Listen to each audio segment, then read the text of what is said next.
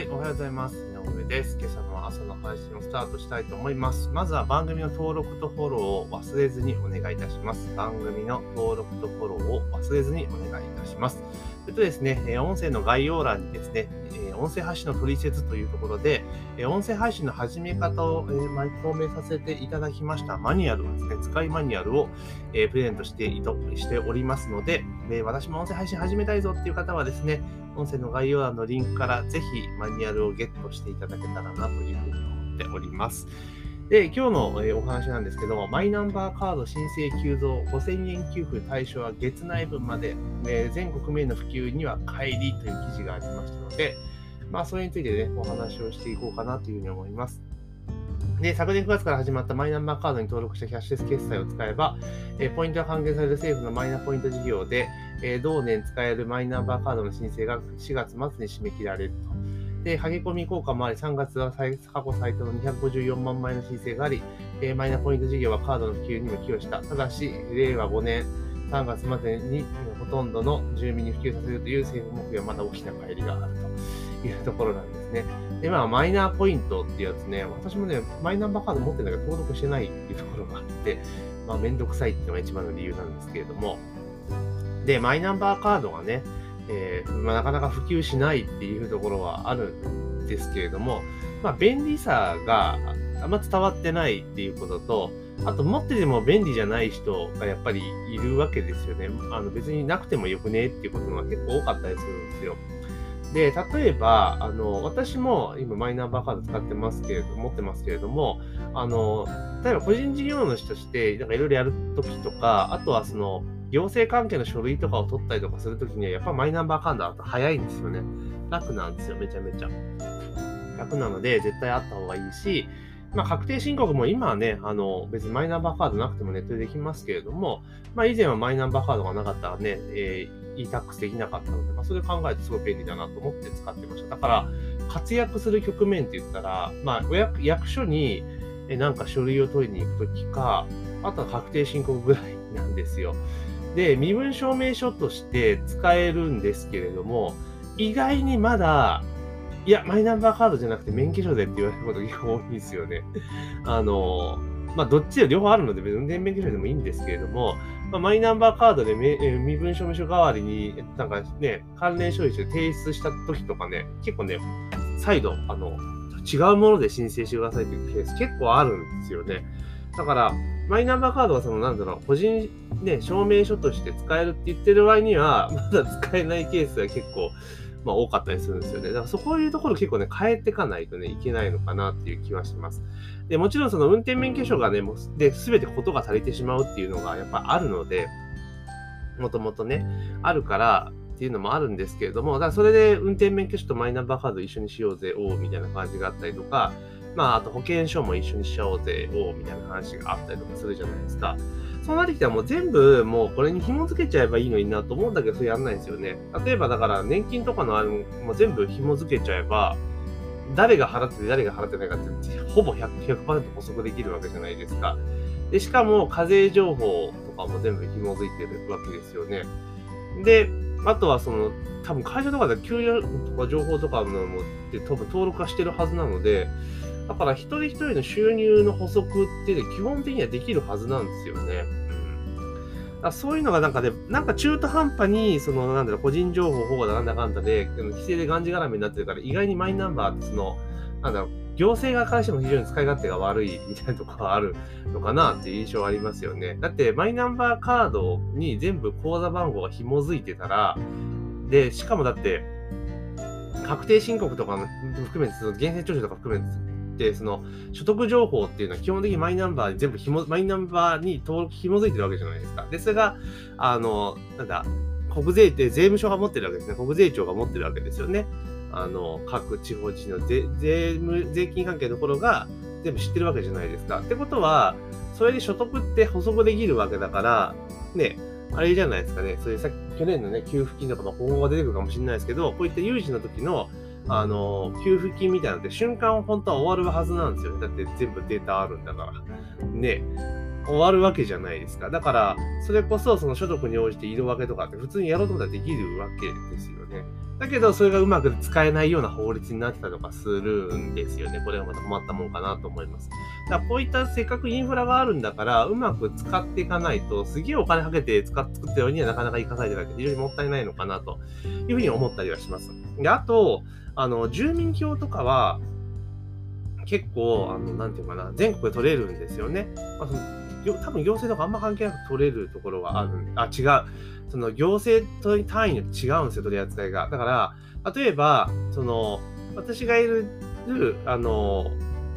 市町村で行くと、あの、住民票とかは、基本的に市で取れるものは、あの、全部取れるんですね。コンビニとかで、全国のコンビニとかで取ることができるんですよ。ただ、印鑑登録だけは、その任意でマイナンバーに紐付けるかどうなのかっていうのを選べたんで、えー、紐付けなかったんですよね。あの、ちょっといろいろ、なんか、更新をしたりするのがめんどくさいので、要は、市が発行している印鑑登録を発行するカードだったら別にずっと使えるんだけど、あの、マイナンバーカードの場合だと、あの、5年に1回なんかいろいろあったりとかするので、その時にいろいろやらなきゃいけないって話を聞いたから、じゃあとりあえずまだ引っ越せてもらわなかったらそのままにしているんですよね。まあ、それぐらいですよ。で、あとその、なんていうかな、一番不便だなと思って、なんだよと思ったのが、あの、戸籍が取れないんですよ。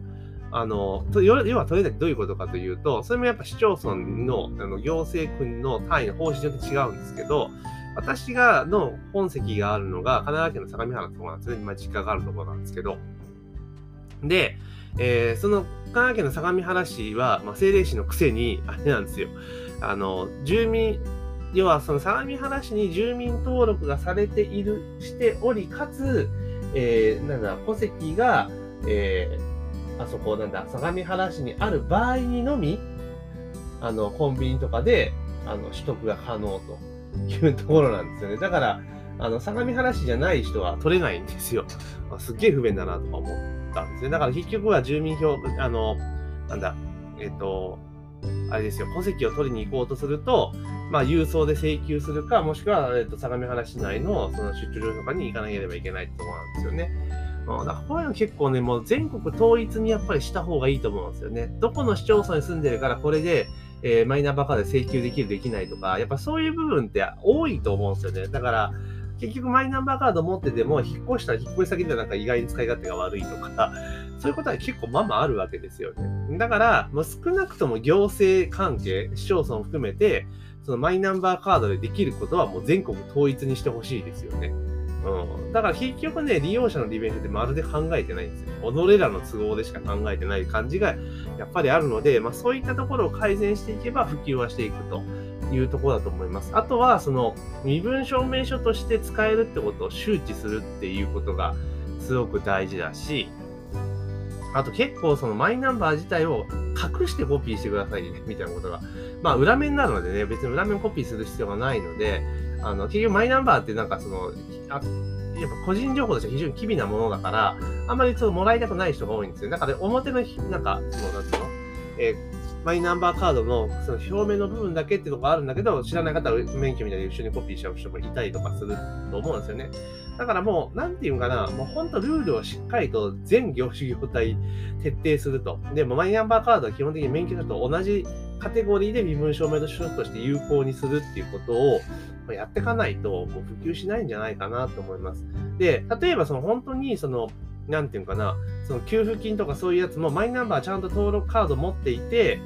えー、口座情報と紐付けていれば、もうすぐに申請したら、えっ、ー、と、5営業日以内に振り込みますよとか、それくらいにやったら、多分おそらく一気に普及って進むと思うんですよね。うん。一気に普及に進むと思うんですよ。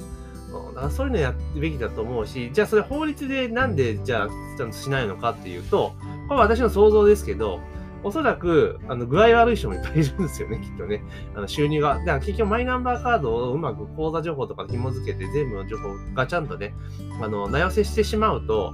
誰一人がね、どういう収入があってとか全部丸裸になっちゃうわけじゃないですか。で、そうなると、ね、えー、なんか良くないことしてる人たちって非常に具合が悪いわけですよね。で、おそらくは国会議員とかだと困る人が多分多いんでしょうね。うん。だってだから自分たちにメリットがないからやらないですよ、きっと。うん。だからそういうところをやっぱり直した方がいいんじゃないかなっていうふうに思ったりします。なので、このマイナンバーカードね、いや、国民総背番号制でって言うてるけど、いや、いやそれはやっぱ管理しとかなあかんでしょうと。あの、その、なんとかな、所得の再分配とかっていうことをしっかりやろうと思ったら、あの、補足を、だから今って本当になんか、ちゃんと平等じゃないところがあるじゃないですか。100%平等っていうのは無理にせよ、あのちゃんと資本、だから、なんとかな、所得の再分配をちゃんとできる仕組みをちゃんと作っておかなければいけないと思うので、まあ、ここら辺はね、もっとしっかりとね、した方がいいんじゃないかなというふうに思ってます。ただ、マイナンバーは本当にね、持ってれば、マイナンバーカード持ってれば持ってればそれは、便利なので、まあ、これ早くね、やった方がいいと思うし、これね、5000円のね、キャッシュ、キックバック、キャッシュバックだけだったらやっぱ弱いっすよね。それこそ、まあ、もちろんマイナンバーで、あの、あれですよ、確定申告すると、個人事業主とかだと、あの、青色申告特別控除が、だから、従来通り65万円までできるわけじゃないですか。これマイナンバーカードじゃないと55万なんですよね。うん、だからそういうことで、やっぱメリットはやっぱあるんですよね。だけど、これは、まあ、厳選徴収してサラリーマンには、ま、圧倒的多数のサラリーマンには全くもって関係ないことじゃないですか。だからサラリーマンの人はこれ持ってれば、例えば、その、なんつうのかな、えっ、ー、と、税額控除しますよとか、まあ、そういったなんか特典みたいにちゃんとつけてあげれば持つんじゃないかなっていう気はしますけどね。まあまあ、いずれにせよもうちょっといろいろ利便性を高めていかないと、まあ、運転免許証と一緒とか、あの、健康保険証とか一緒とか、確かに便利なんだけれども、その一個に対する重みがでかくなりますよね。うん。っていうところもやっぱりね、ちょっとあの心的ハードルにはなるんじゃないかなっていう気はちょっとしますけどね。まあ、いずれにせよ本当に使い勝手がいいものに、まあ、してくれたらありがたいなというふうに思っております。というところで今日はですね、マイナンバーカード申請急増と言って、5000円給付対象は月内までっていうところの記事がありましたので、まあ、それについてちょっと思ったことをお話をさせていただきました。ぜひね、番組の登録とフォローをね、忘れずにお願いいたします。番組の登録とフォローを忘れずにお願いしますということと、あと、えー、音声配信の取説ということで、音声配信の始め方マニュアルを、えー、無料でプレゼントしております。音声の概要欄にリンクを貼ってありますので、そちらの方から、えー、クリックしてですね、ぜひゲットしていただけたらなというふうに思っております。というところで本日の朝の配信は以上とさせていただきます。今週も一週間頑張っていきましょう。